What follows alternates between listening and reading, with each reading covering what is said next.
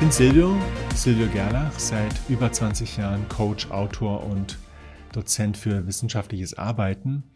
Wir schauen heute auf das Einlesen. Wenn du so eine Arbeit anfängst, musst du ja erstmal Ahnung vom Thema haben. Du musst dich erstmal einlesen. Worum geht's überhaupt? Deswegen sammelst du Quellen eine nach der anderen und fängst an zu lesen. Wenn du es aber übertreibst, kannst du in ziemlich gefährliche Fahrwasser geraten.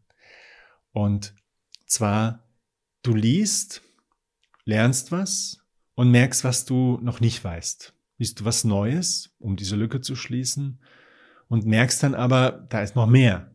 Und so wird das immer mehr und das weitet sich immer mehr aus. Und am Ende hast du viele Details, aber auch so das Gefühl, dass du vieles noch nicht weißt.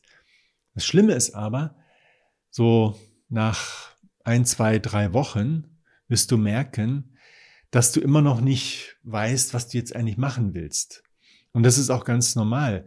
Du hast ja ein Thema, aber die Quellen haben ganz andere Themen. Das heißt, das passt nicht genau zusammen. Und deswegen musst du erstmal gucken, was du genau lesen musst.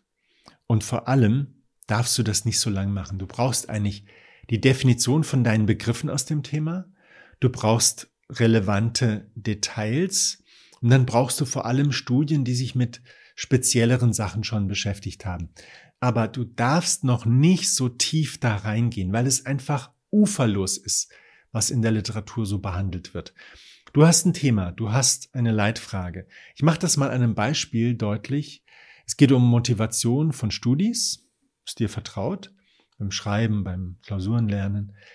Und was kann helfen, diese Motivation zu steigern? Und dazu gibt's natürlich ganz viel Literatur. Zu Motivation gibt's Literatur, zu Studis und was die motiviert und Engagement und so weiter, Commitment. Da gibt es ohne Ende Quellen. Und wenn du das dir alles anschauen wolltest, bist du Monate ausgebucht. Das geht nicht. Du brauchst jetzt Klarheit, was du genau rausfinden willst. Es könnte sein, dass du zum Beispiel über Schokolade stolperst. Also, wie kann Schokolade und Schokoladenkonsum, wie können die helfen, die Motivation von Studis zu steigern, ja, also dass das ansteigt. Und dann guckst du eben nach Studien, die das untersucht haben. Wenn du eine findest, in der das steht, na, dann ist die Arbeit schon geschrieben und du kannst dir ein neues Thema suchen. Dann nimmst du halt Kuchen oder irgendetwas anderes.